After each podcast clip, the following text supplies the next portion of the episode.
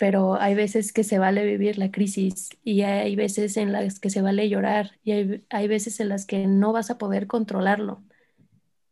Y cuando termines de llorar, cuando termines de decirte todo esto feo, es importante empatizar contigo misma y decir, entiendo por qué estás sintiendo lo que sientes, entiendo por qué estás viviendo lo que vives. Vamos a encontrar pequeñas cosas para ayudarnos.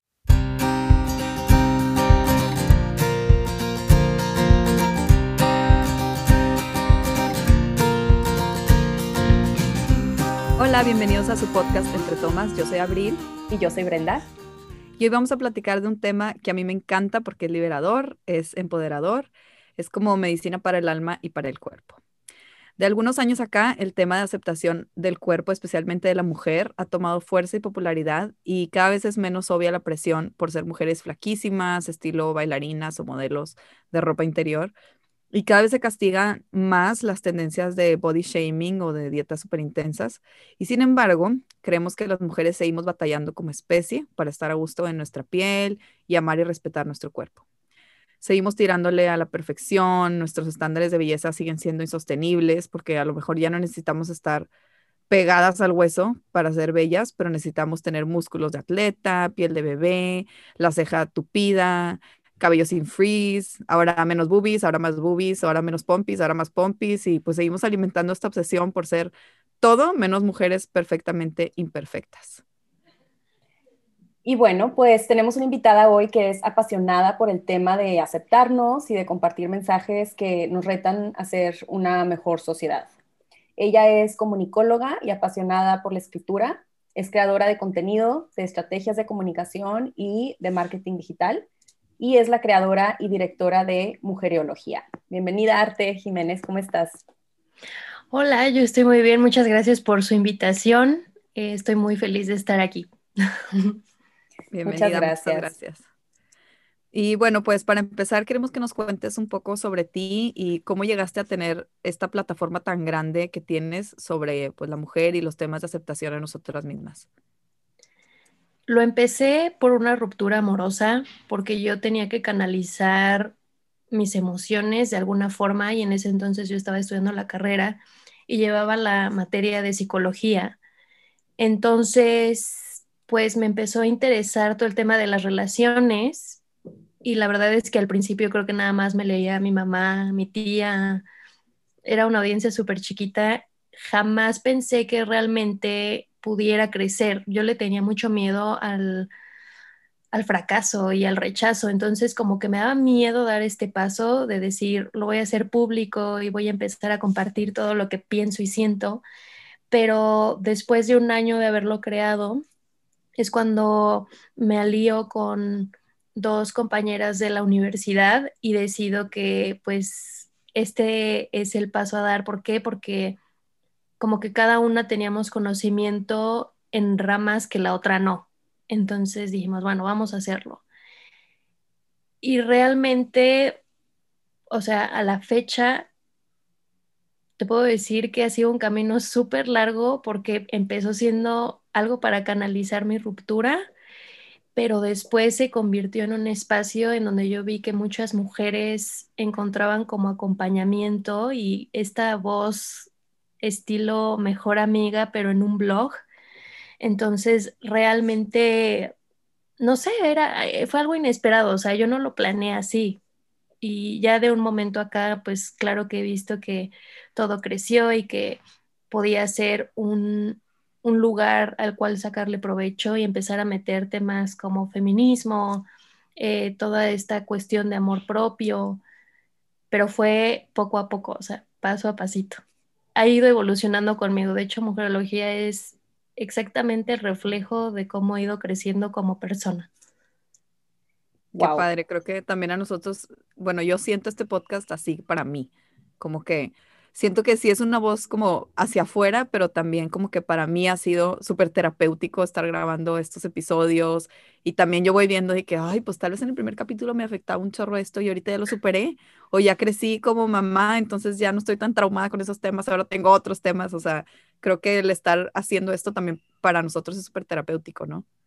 Claro, no, y aparte son espacios bien necesarios. Em, yo platicaba con mi hermana ayer, le decía, es que necesito un espacio de amor a mi cuerpo, como un grupo de WhatsApp o un, o sea, un lugar donde pueda haber contenido sano todo el tiempo, porque el bombardeo de cosas que dañan nuestra autoestima y que dañan nuestra relación con nosotros mismas es demasiado, está en todas partes, entonces, aunque no nos demos cuenta, estos espacios nos, es como que te estás muriendo de sed y no sabes y tomas ese traguito de agua, ay, qué rico, o sea, es, es necesario, ¿no? Em, y bueno, para meternos un poquito más en el tema de, de amor a, a, mí misma y a mi cuerpo, ¿de dónde crees, de acuerdo a toda tu experiencia y toda tu, todo el contenido que has creado, de dónde crees que viene la necesidad o la búsqueda de la perfección física para la mujer? Creo que y de hecho esto lo analicé hace poco porque tuve, he tenido más bien una serie de conversaciones con muchas mujeres que admiro muchísimo y no son tan populares en redes, pero espero que justo con esto que voy a hacer con Mujerología sean más visibles. Y en estas conversaciones que he tenido con ellas, entendí que había dos trasfondos muy importantes que creo que compartimos muchas veces. Uno es el peso psicológico toda esta lucha interna que llevamos que muchas veces no reconocemos porque obviamente son problemas que quizá vivimos en el pasado y nuestra mente es experta en bloquear ciertas experiencias, vivencias que nos hicieron daño y que a lo largo de los años nos afectan de diferente manera. Yo entendí que, por ejemplo, para mí era esta cuestión de la ansiedad y también una experiencia, justo esta ruptura que les comentaba al principio, fue muy turbulenta. Yo experimenté por primera vez y en ese momento no sabía que así era lo que era una relación eh, violenta psicológicamente. Entonces, había vivido muchas cosas que yo no había trabajado de la mejor manera y que obviamente esto me siguió trayendo problemas después aunque la anorexia, por ejemplo, yo la tuve desde muy chica, o sea, desde los 11 años yo recuerdo haber tenido como todas estas fijaciones. Y también ahí viene la otra parte, que es lo que vemos y lo que observamos y escuchamos todo el tiempo. Yo sé que, por ejemplo, muchas veces nuestras tías, mamás, eh, abuelitas o mujeres cercanas, porque a mí me tocó vivirlo, de repente las veías haciendo remedios súper raros, como envolverse en plástico después de ponerse un gel de temperatura o comprar un aparato que según las iba a hacer tener los brazos súper firmes y cosas que ahora las veo, qué loco, ¿no? Creer que, que eso creíamos que era la solución. Y también los medios, o sea, todo el tiempo, como tú decías, Brenda, nos están bombardeando y siento que nunca tenemos un respiro real, o sea, de decir, estoy plenamente feliz conmigo, porque yo incluso, aunque me veo muy segura a veces, pues también tengo mis momentos de inseguridad. Por ejemplo, ayer hacía un ejercicio que estoy empezando a hacer, que es empezar a hacerme autorretratos. Entonces, em, al momento de yo ver las fotografías, estaba haciendo fotografías para mi feed y todo eso, y quería cambiarme la camisa y de repente pues me vi así nada más con el top y se me veían mis gorditos, ¿no? Acá. Y fue como un, uy, ahí va el comentario, ¿no? De, ay, es que tienes rollitos, tienes celulitis, te ves mal, tienes unos brazotes, ahí va, ¿no? Pero esta vez fue diferente porque justamente dije, ¿de dónde viene todo eso? ¿De dónde lo estás tomando, no? y me di cuenta que es de toda esta presión que surge alrededor de lo que vemos y escuchamos toda nuestra vida. Y estoy orgullosa de mí en el sentido de que he logrado aislar esos pensamientos. O sea, ayer, por ejemplo, lo vi venir y dije, no, detente, mejor detecta de dónde viene este pensamiento. ¿Realmente quieres herir a tu cuerpo? ¿Realmente quieres hacerlo sentir mal? ¿O quieres mejor trabajar en esto que te está haciendo daño? Entonces, bueno, pues es, es eso y lo psicológico, ¿no? Son dos cosas totalmente eh, relacionadas, pero que muchas veces no sabemos identificar, sobre todo lo psicológico, porque hay veces que pueden ser experiencias traumáticas y que realmente no estás lista para enfrentar y tu forma de lidiar con ello es la comida, por ejemplo. Entonces, bueno, pues esas yo siento que son dos cosas muy, muy importantes. Ay, sí, me, me dejaste pensando en, no estamos siendo conscientes de lo mal que nos hablamos todo el tiempo y de los comentarios negativos que hacemos de nuestro cuerpo, que pues obviamente son juicios y aprendizajes de todo el contenido de social media o de la sociedad o así, pero siento que a veces ni siquiera somos conscientes de todas las veces que nos dijimos cosas feas en el día, ¿no? De que, ay, qué gorda, ay, qué horrible mi piel, o tragué demasiado y me la bañé, estoy súper cerda, eh, me quedan súper apretados los pantalones. O sea, como que todo el día estamos pensando en cosas así, que es como un bombardeo a nuestra autoestima súper fuerte. Sí, sí, y muchas veces no nos damos cuenta que esos comentarios justamente pues son gordofóbicos, ¿no? ¿Por qué nos hicieron creer que nuestro, o sea, vaya, yo llegué a pesar 44 kilos, o sea, era realmente un, una varita. Y en ese momento nadie cuestionaba mis hábitos, nadie me decía, oye, ¿estás bien? ¿No? O sea, nadie me decía como, oye, cuídate, ¿no? Quiérete. Nada de eso. Yo empecé a notar que esto pasaba cuando, al contrario, subías de peso. Y cuando subes de peso, de repente pasa esto que sientes que puedes perder esta aprobación, porque también a veces pasa que queremos esa aprobación y no hay que juzgarnos por eso, porque realmente es algo con lo que nacemos y crecemos. Pero aquí es en donde hay que poner todo en una balanza y es decir, ¿qué, qué quiero yo? O sea, quiero la, la, aprobación externa de gente que apoya esto, que, no, que me condiciona a mí a vivir prisionera de esto, o yo quiero tener mi propia aprobación, que es equivalente a ser libre de, de todos estos prejuicios, ¿no? Entonces, bueno, no sé, para mí ha sido así. Claro, em, yo acabo de tener una experiencia que me hizo reflexionar muchísimo de esto, porque empecé a tomar un medicamento el año pasado y empecé a subir de peso, y a subir de peso, y a subir de peso. Y nunca había sido como súper, súper flaca, ni, ni lo que nosotros consideramos en la sociedad como gorda, ni hacía ejercicio. O sea, mi, cuerpo no había sido como un problema, algo que me causara algún tipo de, de estrés grande, pero ahora que empecé a subir de peso, al principio sí fue un shock y sí fue justo, ¿no? Empecé así como instantáneamente a, pues a criticarme todo el tiempo, a hacer planes en mi cabeza de no, es que ahora tengo que aprender a contar calorías y las macros y, hacer más ejercicio y cómo, y tal. Pero este medicamento es un antidepresivo, entonces yo me fui dando cuenta cómo mientras yo subía de peso, o sea, era lineal la relación, que yo iba subiendo de peso, pero iba durmiendo bien, iba estando súper relajada. Eh, mi, mi calidad de vida emocional y mental fue subiendo increíblemente.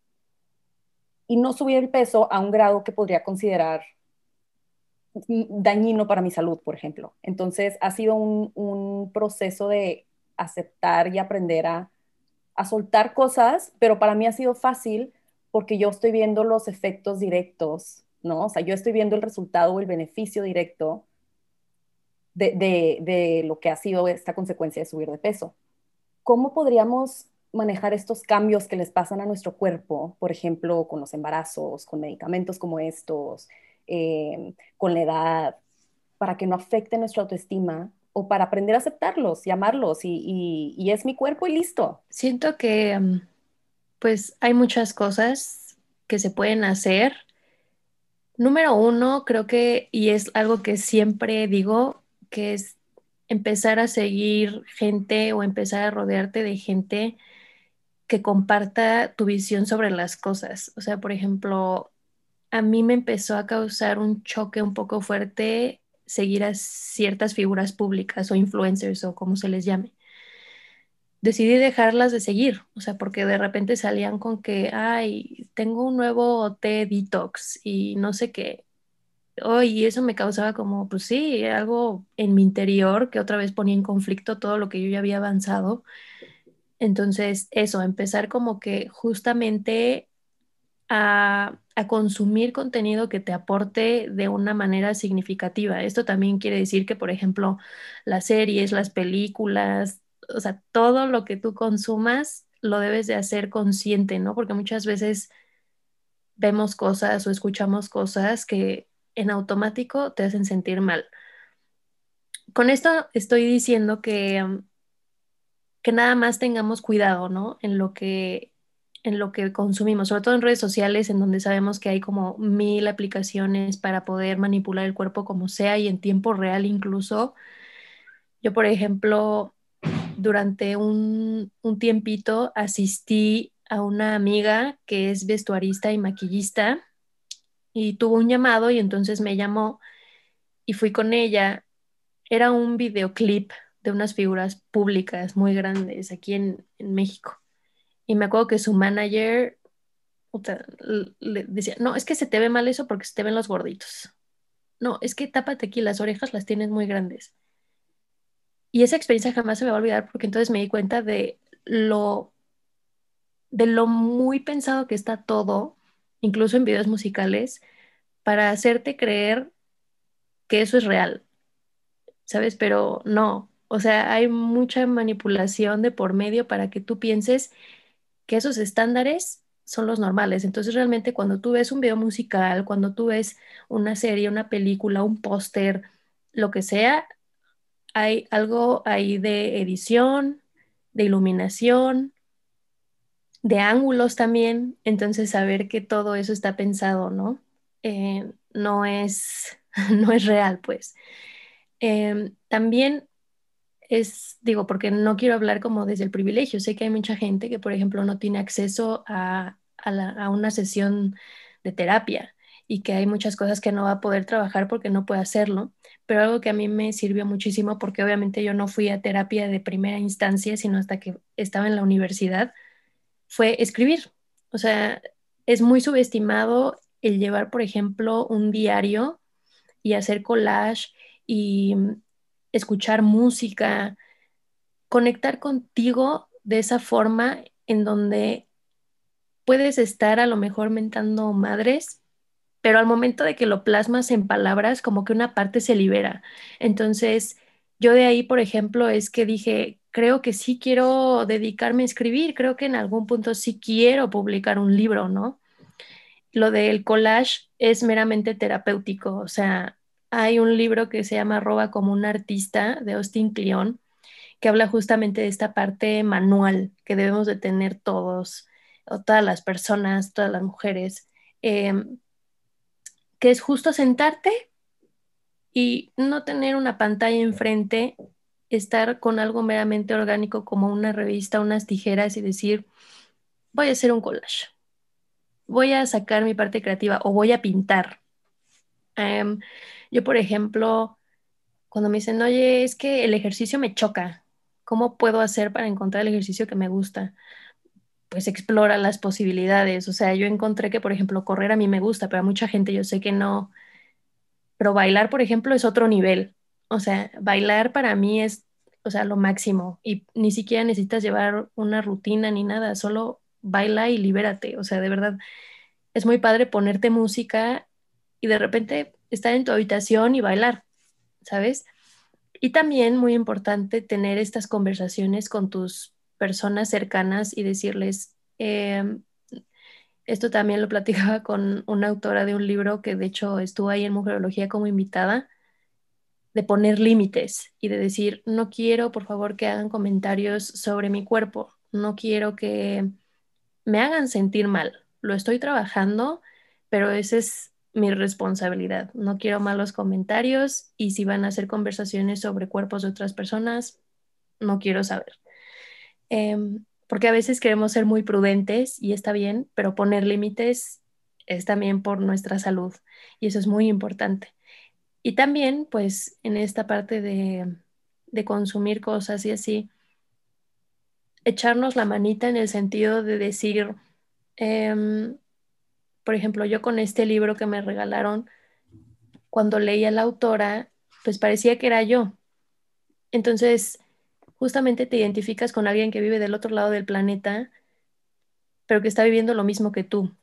Entonces, leer libros que te echen la mano en ese sentido es súper bonito porque incluso nunca sabes si al escribirle a la persona te va a responder y te puede ayudar y te puede dar como ese acompañamiento que muchas veces nos hace falta, ¿no? Sí, qué fuerte lo que decías de los límites, porque Brenda y yo lo acabábamos de platicar de que el amor propio es mucho saber poner límites, o sea, saber decir que no a muchas cosas, saber decir hasta dónde tú puedes, porque también autoexigirte, sea en el ejercicio, en la alimentación, en actividades, eso es lo contrario a amarte, porque estás llevando tu cuerpo a un extremo a donde no puede y no estás aceptando tus capacidades, tus cualidades, este, pues todo lo que tú puedes hacer. O sea, sí está bien exigirnos en un punto de voy a hacer un poco más de ejercicio porque tal vez lo necesito así, pero no a un grado en el que ya esté afectando, te esté afectando psicológicamente, ¿no?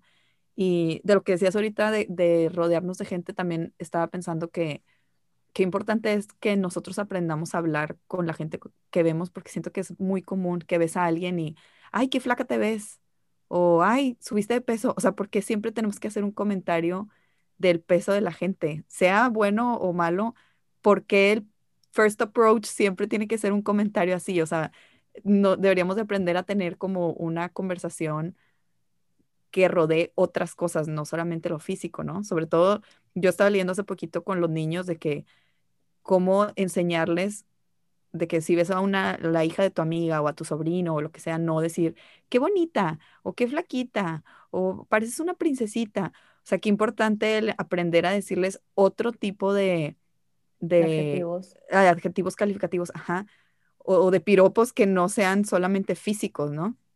Sí, es muy importante. Y de hecho existe algo que se llama la regla de los cinco minutos o cinco segundos, no recuerdo bien si eran segundos o minutos, pero es justo esta parte en donde dices, jamás le comentes a alguna persona que no pueda cambiar en los siguientes cinco segundos o minutos. Entonces, por ejemplo, no vas a llegar con alguien y le vas a decir así como de, justo como tú decías, ¿no? De, ay, qué gorda te ves.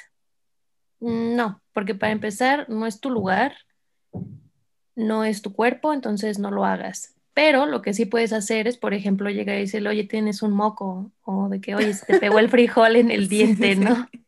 O sea, cosas así, o mira, se te manchó el suéter, ¿no? No sé, esas cosas sí, pero cuando se trata del físico de alguien, pues no. Sí, sí le dices, wow, tienes un chorro de lunares, pues pobrecita persona, porque eso no lo va a poder cambiar así como que en ese segundo, ¿verdad? Y lo que platicabas tú al principio, no sabemos qué tipo de traumas o qué tipo de, juicios esta persona esté amarrando a esas cosas que tú estás diciendo. A lo mejor yo, por darte un piropo, te digo, ay, qué flaquita, pero tú estás luchando con un problema alimenticio y, acabas de subir y, y estás estresada porque acabas de subir y estás tratando de, no sé, o sea sí, cada persona es un mundo, cada cabeza es un mundo y no sabemos el daño que estamos haciendo con esos comentarios. Y siento que en México el bullying familiar o entre amigos, este tipo de cosas es muy permitido y no nos damos el, permiso como sociedad de, irlo cambiando. Decimos, ay, este sí somos bien huevudos y bien machos o lo que sea, y no, pero no pasa nada. Y no, sí pasa. Estamos aquí hablando de este tema porque es necesario, porque sí pasa algo. Sí, exacto. Nuestra cultura justo está como que muy acostumbrada, como dices tú, a hacer estos comentarios e incluso algunos, por ejemplo, racistas también, que están muy, muy normalizados. Entonces crecemos con eso y obviamente cuando llegamos a la edad adulta, pues lo llevamos ahí, hablamos por hablar, pero yo creo que estos espacios son muy necesarios porque justo somos como que esta generación que está empezando a ver que esto tiene un efecto negativo en la salud mental de muchas personas y física también. Entonces, justo a mí me pasó que cuando yo estaba delgada, pues sí, muchas personas me halagaban, pero lo que no sabían era que yo de repente no comía y que de repente, o sea, la pasaba fatal nada más tomando agua o que me exigía además en el ejercicio cuando no, no tenía por qué ser así, porque yo decía, tengo que hacer ejercicio para estar flaca. No era desde, desde el lugar en donde yo decía, quiero hacer ejercicio porque además cuando empiezas a escuchar a tu cuerpo, te das cuenta que él mismo te lo pide, o sea, él mismo te pide como, sal a caminar, no te quieres mover, o, oye, ya, este, ya comimos muchos chetos, ¿no? Este, quizá ahora puedes comer algo sano. Pues, zanahorias, casi Zanahorias, exacto. O sea, si aprendemos a, dialogar con nuestro cuerpo, que es muy complicado porque obviamente son años, o sea, vivimos en la cultura de la inmediatez, todo lo queremos así, rápido. Y no, son muchos años de aprender a dialogar contigo y justamente cuando vienen otra vez estos pensamientos, decir, no, o sea, acuérdate de dónde vienen esos pensamientos. No eres tú. Es toda esta cultura de las dietas y todo este bombardeo de los medios. No lo aceptes porque hay una frase que dice, cuando me acuerdo que alguien se está volviendo multimillonario gracias a mis inseguridades, se me pasa. Y es muy cierto. Entonces, pues nada más tener cuidado, ¿no? En ese sentido de cómo nos, nos hablamos y saber de dónde vienen nuestros pensamientos que nos obstruyen, a veces incluso crecer profesionalmente también. Entonces, eso. O sea, siento que cuando estás conectado contigo mismo, y creo que también el amor propio viene mucho como del autoconocimiento, o sea, de que, de que conozcas quién eres, qué quieres, tus sueños, eh, tus capacidades, tus habilidades, todo esto, empiezas a ser más consciente de lo que quieres meter a tu cuerpo y a tu mente, o sea, porque estamos devorando social media con, con cosas como, es más, los filtros, o sea, desde ahí, los filtros son una manera de editarnos nuestra, nuestras arrugas o las ojeras o ya sabes, todo lo que estamos viendo, estamos devorando este media y, también pues comiendo mal por querer estar así. Y creo que cuando estás conectado contigo mismo y con tu amor propio, tú, tú solita quieres comer bien, alimentarte de libros enriquecedores, juntarte con gente que no habla de tanta basura psicológica, o sea, como que el conectarnos nos ayuda también a alimentarnos y nuestra mente también de cosas enriquecedoras.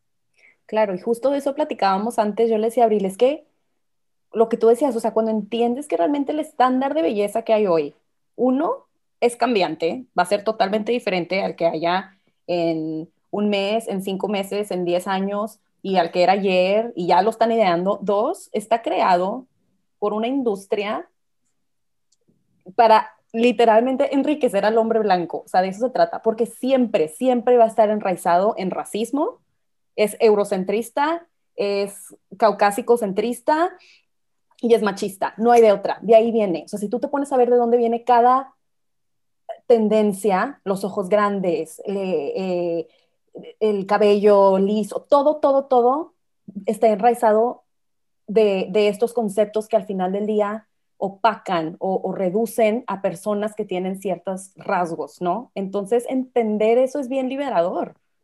Debería de ser liberador. Y, y aún así siento que yo lo entiendo, pero sigo, pero sigo alimentándome de esas cosas. Entonces es algo que tenemos que hacer como una práctica, como tú decías, todos los días, de recordarte y de decirte, de cuando estás viendo la película, no pensar, ay, qué guap, o sea, qué guapísima se ve, ¿por qué no puedo ser así? Porque ella no se ve así en la vida real, o sea, eso no es normal. Pensar, qué buena edición tienes. Sí, exacto, o sea, liberarnos de eso y entender de dónde viene y entender que está fabricado en un lugar y que la niña naturela del anuncio no, o sea, no se ve así en la vida real, ¿no? Sí, sí. Sí, exacto. Oye, Arte, ¿y cómo sé si mi relación con mi cuerpo está en estándares sanos? Yo siento que hay como ahí un punto muy importante y es que todo, todo tu cuerpo también es reflejo de cómo estés por dentro, tus relaciones también, o sea, realmente todo viene desde adentro. Entonces, algo que yo, por ejemplo, empecé a notar cuando me di cuenta que yo estaba como dentro de mis propios parámetros, era que yo había disminuido esta comparación.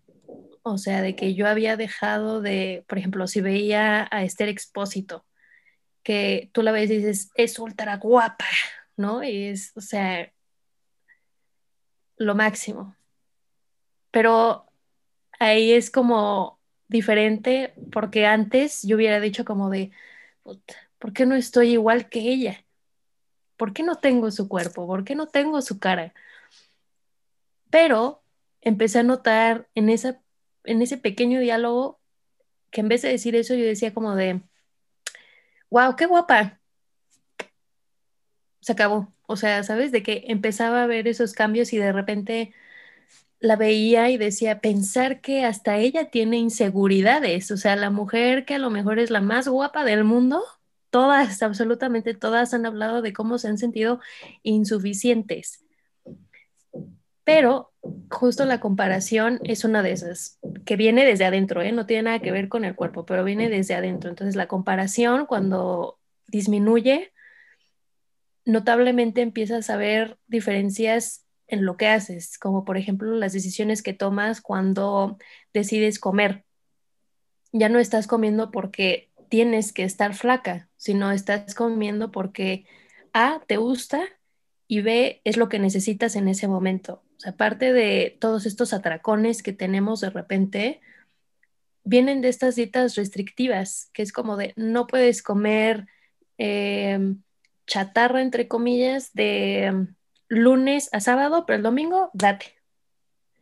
Y justo ese término de cheat meal me causa mucho ruido porque es como, ¿por qué estoy haciendo trampa, no? Mm, no, al contrario, es saber cómo implementar nuestros gustitos en nuestro día a día y saber que primero estás escuchando a tu cuerpo, porque en serio que cuando aíslas todos esos pensamientos y dices, voy a dejar de regirme por esto y es muy complicado al principio porque te sientes así como que en la incertidumbre total, tu cuerpo te va a decir lo que les decía hace ratito, ¿no? De sí necesito moverme.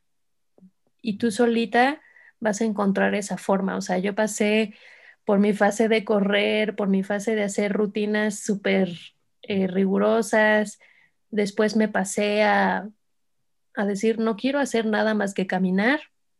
Y después decir, quiero bailar.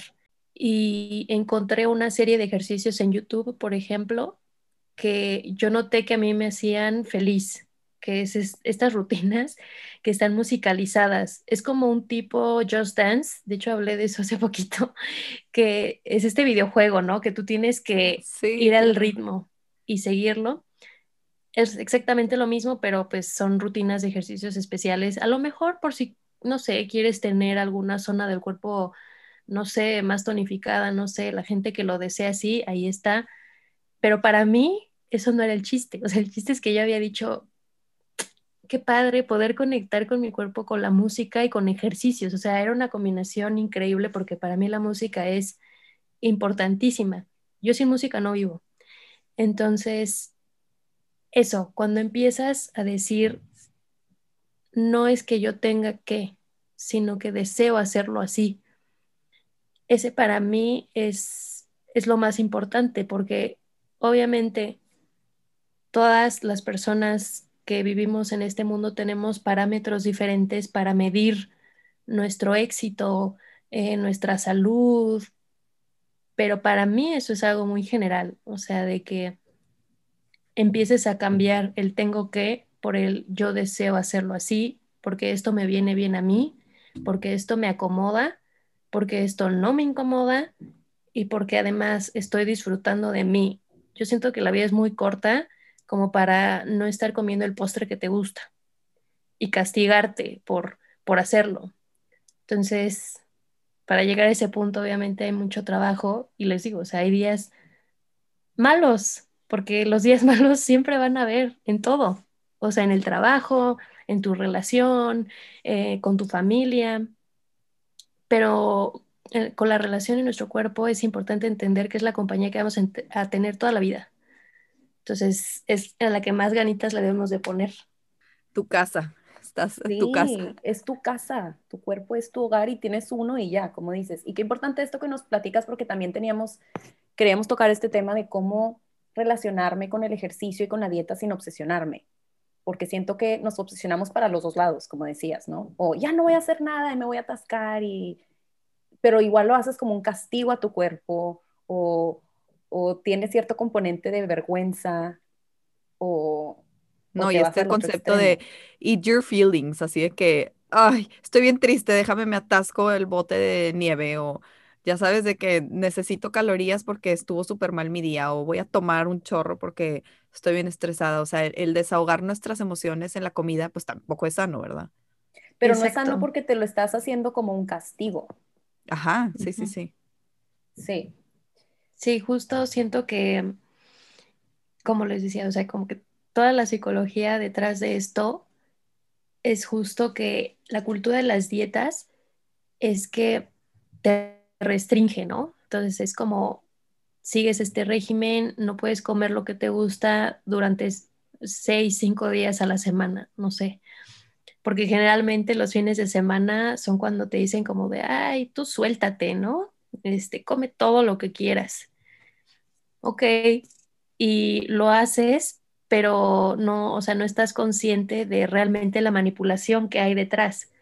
Entonces, yo que viví la obsesión tanto por el ejercicio como por de verdad contar calorías. O sea, yo era esa persona y no quiero juzgar a nadie allá afuera que lo haga porque sé que es muy difícil dejar de hacerlo, pero yo era esa persona que mm, si comía algo tenía que saber cuántas calorías tenía y no me había dado cuenta de que eso era efecto de toda esta presión que yo sentía. O sea, para mí era normal contar calorías. O sea, qué locura, ¿no? Ahora que lo pienso hacia atrás. Pero eh, para no obsesionarse de, o sea, ni para allá ni para acá, siento que uno, hay que estar muy consciente de nuestras emociones, sí, porque obviamente castigarnos nunca va a estar bien. O sea, no está bien que, mm, o sea, que comas porque estás triste, como a mí me pasaba, por ejemplo, o que no lo hagas, ¿no? Porque también existe la otra parte, o sea, la gente que no come cuando está triste. Es decir, ¿qué está pasando? ¿Por qué me siento así? Y saber si necesitas ayuda, pedirla, ¿no? Si debe de interceder otra persona, o si es algo de lo que ya estás consciente y, y quieres llenarte de herramientas para mejorar, ¿no? Que justamente es crear estos espacios. O sea, como les decía, yo sé que mucha gente probablemente no va a tener la capacidad económica de tener eh, un psicólogo, pero sí puede llegar de repente a su podcast o a Mujerología y decir como, wow, ¿no? O sea, encontré un espacio en donde verdaderamente me están ayudando a saber que no estoy sola, que este viaje lo estoy viviendo con otras mil mujeres más, porque digo, o sea, para eso son estas redes, ¿no? Que tejemos día a día. Y también la parte del ejercicio es, es como bien engañosa también, porque les decía, todo surge del tengo que estar delgada o tengo que estar en forma. Hay muchos ejemplos, ¿no? Por ejemplo, las modelos de Victoria's Secret, que era como de tienes que pesar esto y tienes que tener esta apariencia. Si no, bye, ¿no? Te quedas sin trabajo, te quedas sin modelar en la siguiente pasarela. Entonces, saber que todo lo que es por imposición no va a salir, o sea, no nos va a salir bien y puede que logremos nuestro objetivo y ¿qué crees? Que al final cuando logras estar delgada, te vas a obsesionar. Es algo que está diseñado para hacer un ciclo vicioso. O sea, ya cuando logras estar ahí, porque a mí me pasó, estar delgada, dices, quiero más, quiero más, quiero más y más y más y más y más. Nunca es suficiente. Entonces, bueno, pues saber que, um, que eso, sí, justo, o sea, está creado para hacerte sentir insegura, no por otra cosa, sino porque para eso está la cultura de las dietas, para que consumas tus tés, la, la avena mágica, eh, que vayas a, al gimnasio y tomes cuantas clases tú quieras, pero jamás decir, "Hmm, creo que quiero hacer una clase de zumba porque me hace sentir bien. O, por ejemplo, algo que está muy subestimado son las clases de teatro. Y las clases de teatro debes de tener mucha condición física para estar en teatro. Entonces, cuando yo tomé mi clase de teatro, wow, o sea, porque el teatro y la actuación te enseñan a crear empatía y te enseñan a crear esta condición física a la vez.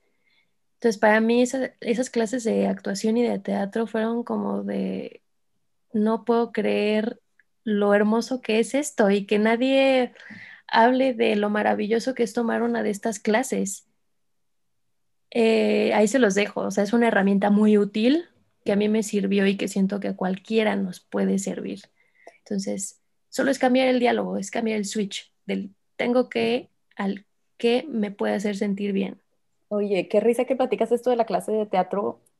Yo estuve viendo algunas clases, no entré porque pues están en alemán, aquí en alemán no está para eso, pero em, daban unas clases de teatro como terapia para ansiedad, porque al tomar el rol de otra persona, eh, un, rol pues y estar improvisando, se dieron cuenta que las personas con mucha ansiedad podían como que desahogar eso y, proyectar ansiedades sin necesidad de hacerlo. Es como ponerte una máscara y pues eres más libre, ¿no? Entonces, sí, las clases de teatro también apoyo esa idea. Arte, eh, moviéndonos un poquito hacia una nota más positiva, a mí me interesa especialmente el diálogo, o sea, cómo me puedo hablar a mí misma con más amor en el día a día. Número uno, cada, cada quien sabemos de qué pata cojeamos, ¿no? Bien dice el dicho. Entonces sabemos perfectamente bien cuando algo nos va a hacer sentir mal. Cuidar ese autosabotaje, porque hay muchas veces que también es autosabotaje eh, el hablarnos mal y el hacernos sentir mal. Entonces es detectar estos pensamientos que tú en tu persona sabes que te van a hacer daño, por ejemplo, en mi caso, como ayer les decía, ¿no? Con este ejercicio del, del autorretrato, y que me vi y yo dije, ups, me, me voy a sentir mal con lo que voy a decir, con lo que sé que está pasando aquí arriba. Entonces, la verdad es que no hay un método mágico, solamente es saber detectar lo que te hace sentir mal, como eso que a mí me pasó, y dar tres pasos hacia atrás, respirar hondo, porque de verdad que sí dije, tengo que tranquilizarme, porque sé que esto además puede detonar en una discusión con mi pareja. ¿Por qué? Porque me está provocando ansiedad, porque me está frustrando. Entonces fue como, voy a tomar aire, lo dejo fluir, ¿de dónde viene? ¿Por qué te estás sintiendo así?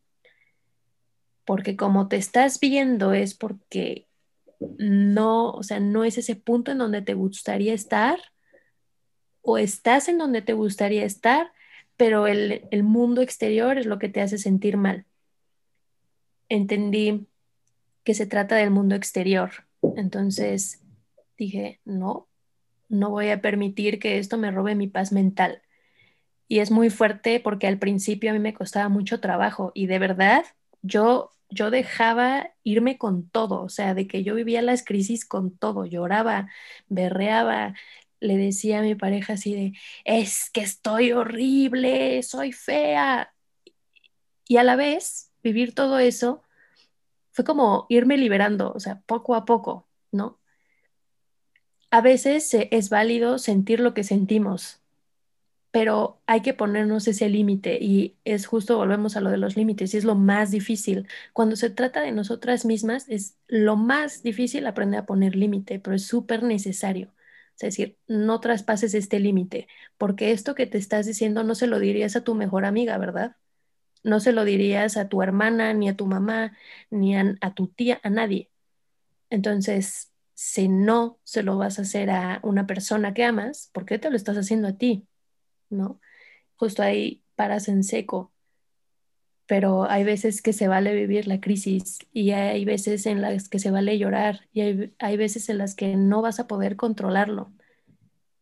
Y cuando termines de llorar, cuando termines de decirte todo esto feo, es importante empatizar contigo misma y decir, entiendo por qué estás sintiendo lo que sientes, entiendo por qué estás viviendo lo que vives vamos a encontrar pequeñas cosas para ayudarnos, ¿no? Como decía, a mí mujerología me ayuda a mí misma y sé que estoy ayudando a otras personas porque a través de la lectura yo encontré mucho, mucho amor y mucho apoyo. O sea, realmente yo desde que soy chica me gusta leer mucho.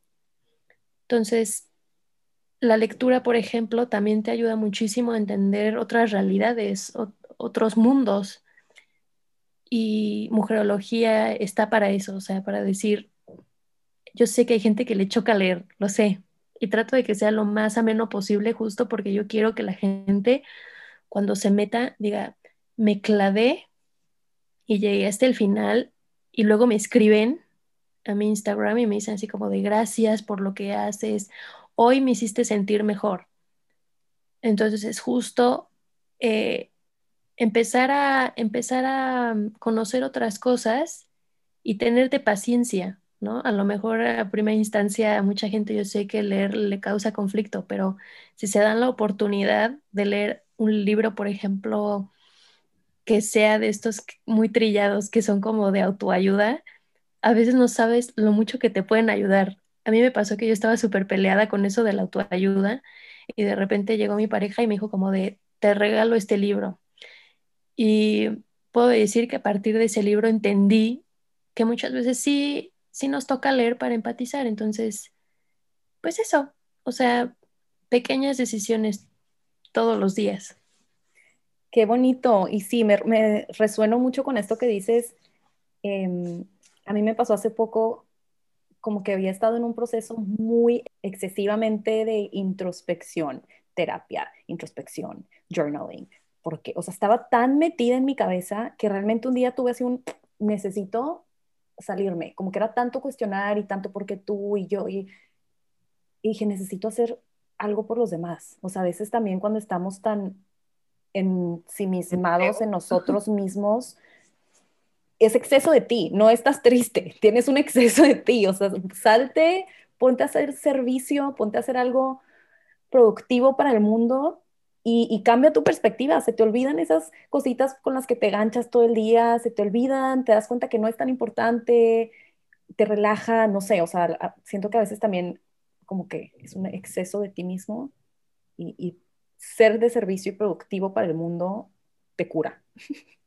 Sí, pues es que todo es un balance, o sea, demasiada introspección y demasiado estar viendo para adentro, también crecer el ego, pues no es sano, o sea, es como un balance entre estar allá afuera, estar adentro de tu cabeza, igual con la comida, igual con todo lo que consumimos de social media. O sea, creo que estamos en un punto en, la vida en la que se nos exige demasiado, nos exigimos demasiado, y como que encontrar el balance es lo que nos puede traer paz. Sobre todo ahorita que estamos en el encierro, siento que nuestra ventana al mundo exterior, pues son las redes y son las películas y las series.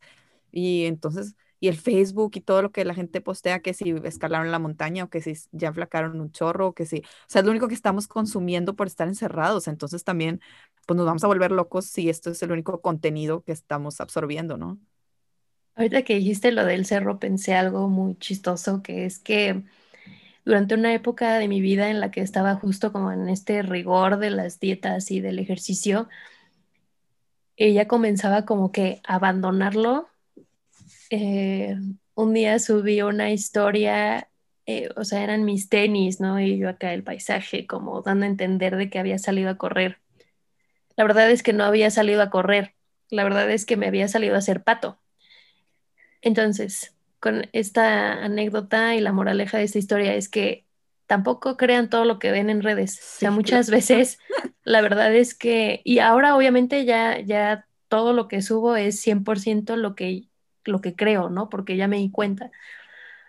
Pero muchas veces la gente que, todavía no da ese paso, a veces sube cosas que no son ciertas y yo lo he visto, o sea, de verdad con gente que, que conozco que, por ejemplo, tiene una audiencia grande, por ejemplo, que a veces lo que suben es como esta perfección, por así decirlo, ¿no? De, vida, de, oh, de todo en orden.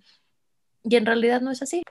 Sí, claro, no siempre es, bueno, más bien, yo creo que casi todo es mentira, o sea, las redes están hechas como para que se, vea todo muy falso y los filtros y las ediciones, como decías. A mí me pasa mucho, ahorita pues yo tengo dos hijos y con todas las cosas de mamás y así también es como la mamá perfecta con el super cuerpazo que le da de comer súper saludable a todo, a los niños y no sé qué. Y ahí estás comparándote y tratando de llegar a eso y pues claro que no, que también creo que el, enseñarles con el ejemplo a nuestros hijos el amor propio es súper eh, como difícil porque pues a veces no tenemos ni el tiempo de, de, cuidarnos a nosotras mismas, pero a la vez es demasiado importante porque es lo que ellos están viendo todos los días. Entonces, más, o sea, imagínate una niña que no ve que su mamá se pone límites y se ama y, y cuida el contenido que ve y cómo se habla ella misma y siempre me veo gorda, me, ya tengo arrugas, tengo espinillas, mira las canas y así, ¿qué va a aprender la niña? Pues que eso está mal, que eso lo tiene que cambiar. Sobre todo eso, como que siento que siempre es tipo tapar, ¿no? De que tapar las arrugas, tapar las espinillas, tapar las canas, tapar las lonjas, en vez de, esta soy yo, o sea, este es mi cuerpo y con la edad voy a ir cambiando y lo tengo que ir aceptando porque no hay manera de frenar el envejecer ni el cambiar, sea, va sí, a pasar. y además, ahorita que dijiste eso de cubrir, me acordé perfecto de justo mi mamá que siempre era como de, no, no me veas, ¿no? Así de, tápate. Y ahora que yo veo, por ejemplo, cuentas como The Birds Papaya o Own It Babe, que no sé sus nombres de la vida real, Dios mío, qué vergüenza, pero las empecé a seguir recientemente, porque yo también quería entender cómo era para las mujeres después de ser mamás, todo ese proceso, porque yo lo vi con mi mamá, pero era justo esta pelea, ¿no? De, no, las canas, las arrugas, chin, no, ponte, quítate. Y empezar a seguirlas me, me dio mucha perspectiva de saber lo importante que es justamente lo que dices, o sea, de enseñar desde muy pequeñas a nuestras eh, hijas y también a nuestros hijos que es normal. O sea, es, es el ciclo de la vida. No hay forma de escapar de ello. Por muchas cirugías que te hagas, por muchas pomadas que te pongas, por lo que tú quieras, va a llegar un momento en que la edad te va a alcanzar. Entonces, para mí es muy importante porque justamente hace poco, eh, vi, o sea, se murió alguien cercano a mí. Entonces yo decía, uy, qué duro que iba a ser su cumpleaños, iba a cumplir 88 años. Y sea, ella jamás se hizo nada, ¿no? Obviamente. Decir, ¿cómo quiero yo llegar a esa edad? O sea, ¿cómo quiero yo vivir mi vida? O sea, inmediatamente pienso en ella y digo, pues sí, yo quiero ser la señora de 87 años que se echaba sus tequilas, que veía sus series, que platicaba, que tenía temas de conversación, que era interesante sentarte a platicar con ella, ¿no? Em, pues sí, o sea, muchas veces se nos enseña que nuestra imagen es lo que importa y hacemos a un lado realmente quiénes somos, o sea, lo que podemos aportar a la vida de otras personas, las acciones que hacemos el día a día, ¿no? Muchas veces nos damos por sentadas, ese es, ese es un hecho, o sea, damos por sentadas nuestras capacidades, habilidades, talentos, realmente con esto que, les cuento, esta experiencia, reflexioné muchísimo sobre la muerte y sobre quién, quién quiero ser en la vida. Yo dije, no, no quiero ser una mujer que siga obsesionada y que se haga daño sin ella darse cuenta. Quiero ser una mujer que realmente entienda que en algún momento le van a salir canas, que en algún momento se va a arrugar, por mucho ácido hialurónico que yo me ponga, va a pasar. ¿Y qué va a pasar? Pues nada, no va a pasar nada, porque ahora lo veo con otros ojos, ¿no? Ahora entiendo que es parte de la vida y que es muy bonito, porque además conforme vas creciendo te vas llenando de más herramientas y más sabiduría que puedes compartir. Entonces, eso es lo bonito de vivir. Claro, y quiero hacer, perdón, súper rápido, un ojo no, nosotras no, no condenamos o castigamos el que te hagas cirugías, que quieras estar a dieta, que quieras hacer ejercicio, mejorar tu imagen. Hazte lo que se te antoje. Aquí lo que queremos hacer es un espacio para reflexionar para cuestionar las cosas que quieres cambiarle a tu físico antes de que vayas y lo hagas porque lo viste en, en la media. O sea, cuestionar, cuestionar, cuestionar, siempre tratar de romper los paradigmas que tenemos y aceptar en la medida que sea posible nuestro cuerpo, nuestra mente, porque, porque tienes valor, porque te da para más, o sea, porque em, los recursos que tú le pones a eso, a lo mejor se los puedes poner a algo más que, que le vas a traer algo al mundo, o sea, le puedes aportar cosas al mundo, ¿no? Entonces, nada más quería hacer ese pequeño paréntesis. Sí, claro, sí, está súper conectado con lo que yo estaba pensando, que, que pues igual y esta persona cercana a ti que falleció, o sea, era demasiado bella, pero por lo que aportaba y porque pues era única y estaba feliz, o sea, siento que la belleza interna, ver a una persona que está plena y que está feliz, es mucho más bonito que ver a una persona que igual está toda cirugiada y ya se hizo todo lo que pudo y sigue estando traumada y sigue estando aferrada a, verse de otra manera y pues todos tenemos, o sea, todos somos diferentes y somos únicos por algo, porque lo que vas a aportar al mundo es único. Entonces, o sea, como decía Brenda, si gastáramos nuestras energías en eso, en vez de en, tratar de estar cambiando nuestro físico solamente o haciendo dietas o lo que sea, creo que pues todos podríamos vivir en un mundo mejor, ¿verdad? Sí, sí, y eso que decías de aceptar las arrugas y las canas, a mí me pasó una experiencia en el trabajo yo también, como que siempre me habían dicho que me veía más chiquita, más joven y, ay, baby face y, y no tengo canas. Y siempre yo había como que con esta bandera me, me subía el ego a mí misma de que me veo más chiquita, ¿no? Y en el último trabajo que tuve, sentía la necesidad de imponer y sentía que no lo hacía porque me veía más chiquita. O sea, no me están escuchando. Iba a reuniones, por ejemplo, con ministros y sentía, me daba hasta pena de que es que parezco una niña, claro que no me van a tomar en cuenta. Entonces, también verte madura y de tu edad es importante porque refleja tu sabiduría y refleja la, la, mujer que eres. Yo no quiero ser una niña de 30 años, quiero ser una mujer. Claro, sí, sobre todo nosotros las mujeres, ¿no? Que podemos tener justo 30 años y nos dicen como niña, y muchas veces no se dan cuenta que en el lenguaje pues hay un gran peso, ¿no? Entonces, bueno, sí, sí importa, ¿no? También esta parte de reflejar, siento que a las mujeres nos pasa que sentimos más presión a veces por demostrar que sabemos, que estamos a la altura, ¿no? Para que justo no nos minimicen así como, ¿qué vas a ver, no? Está joven. Niña, sí. Exacto, pero sí, o sea, todo lo que ustedes dijeron, totalmente de acuerdo. Siento que justo yo también siento que parte del feminismo, por ejemplo, que, aprendí mucho, em, o sea, de que somos libres de tomar la decisión que queramos, ¿no? Pero muchas veces cuando vamos a la raíz de nuestro problema nos damos cuenta que, em, que pues la solución no era la que pensábamos. O sea, no era usar un tratamiento. Yo voy a ser muy sincera, yo sí me pongo serums, yo sí me pongo bloqueador, yo sí tengo una rutina de esto famoso. y el cuidado de la piel es súper importante. Yo últimamente también estoy súper dedicada de que a las manchas, a las Por eso decía, no estamos en contra. Yo también soy la más, todo lo que me pueden untar. Pero, bueno, pero es que tenemos al balance, o sea, es bueno, no es que sea malo, es bueno tener un cuidado de tu piel, ¿verdad? Tampoco quieres que te dé cáncer en la piel, pero es el balance de, de tampoco pasar dos horas de tu día haciendo todo esto porque no me vaya a salir una arruga. Y ahora también saber que, por ejemplo, porque eso es algo muy importante que también empecé a observar en mí, que era como que veía lo último en tendencia, yo decía como de, wow, yo quiero ese serum, ¿no? Pero también de repente una amiga me dijo como de, oye, ¿y no hay algunas alternativas más económicas? Porque eso está muy caro, ¿no? Le dije, ah, pues a ver, sí, ok. Y las dos ahí estábamos como que viendo tratamientos y a veces te das cuenta que todo esto que se pone de moda a veces no es lo más óptimo, entonces pues tener cuidado con eso también, ¿no? Pues, sí tener esa libertad de elegir qué es lo que quieres hacer y qué es lo que no, y siempre, siempre irte a la raíz de tu problema porque ahí te puedes encontrar con que justo tu solución a lo mejor es mucho más compleja que, que ir con un nutriólogo, ¿no?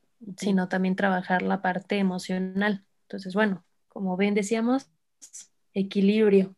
Claro. Sí, también es productivo además, porque todo el tiempo te la pasas como que viendo por los demás Y cuando tienes estos espacios para ti, también es justo dedicarte amor y comprensión a ti. Entonces sí, o sea, es totalmente válido.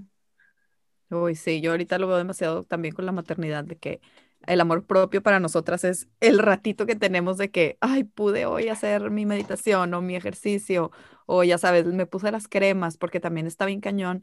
O sea, cuando decías de las cuentas de las mamás que se aceptan, el, pues tus cicatrices, tus estrías, pero tienes hijos, o sea, wow, diste vida. Así va a ser, vas a tener esos cambios en tu cuerpo porque es parte del proceso. Hay mujeres que les va mucho mejor con la piel y no les sale nada, pero sabemos otras que somos mamás reales, que sí nos pasa. Pero sí, está. La mamá promedio probablemente tiene cicatrices y tiene estrías y tiene pancita eh, que ya no se ve igual de una niña de 15 años, ¿verdad? O sea.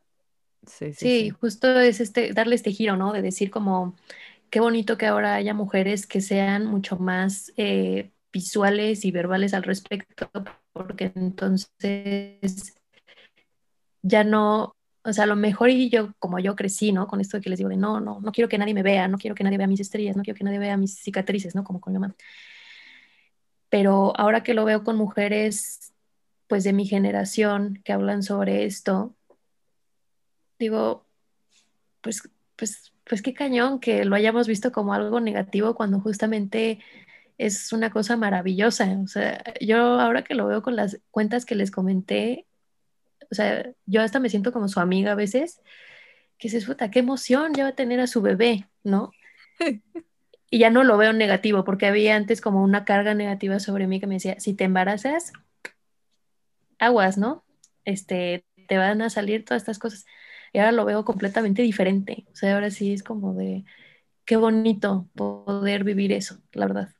Bueno, ya tenemos que cerrar, Arte, pero te queremos hacer una última pregunta este, si pudieras regalarle algo a las personas que nos escuchan en este momento, ¿qué les regalarías? Creo que les regalaría un abrazo. o sea, siento que ahorita en este momento hay una plática con un buen café. Eso, me gustaría un chorro porque siento que más que nunca lo necesitamos. O sea, sobre todo ahorita que todo es a distancia y que todo es como, pues sí, el contacto se perdió por completo cómo se extraña, ¿no? Tener diálogos con personas, conocer a gente nueva, poder eh, platicar de lo que sea. Siento que eso, eso es algo que a mí me encantaría dar y recibir también. O sea, sería un regalo mutuo. Ay, te abrazamos a la distancia. Sí, igual. Y a nuestro público, después de este episodio, dense un abrazo a ustedes mismas y ustedes mismos, porque pues también es necesario el contacto hacia nosotros, ¿verdad? O sea, el amor propio está en todos, en todos los ámbitos. Pero bueno, pues ya nos vamos, solo queremos que si puedes compartas tus redes para que vean tu contenido y también sea enriquecedor para nuestro público. Pues bueno, en Facebook, Instagram, Twitter eh, está como mujereología, no mujerología, mujereología, ahí con la E intermedia. Y también pues ahí está la página web por si la quieren checar, y el podcast en Spotify y Apple Podcast también vamos a estar hablando muchísimo sobre esto, entonces, en este mes. Entonces, bueno, son más que bienvenidas también cuando quieran ustedes. Ay, muchas gracias. Mil gracias. También seguimos a nosotros en nuestras redes, en Entre Tomas Podcast en Instagram. Muchas gracias, nos vemos el siguiente viernes y muchas gracias Arte por acompañarnos. No, por ustedes. Bye.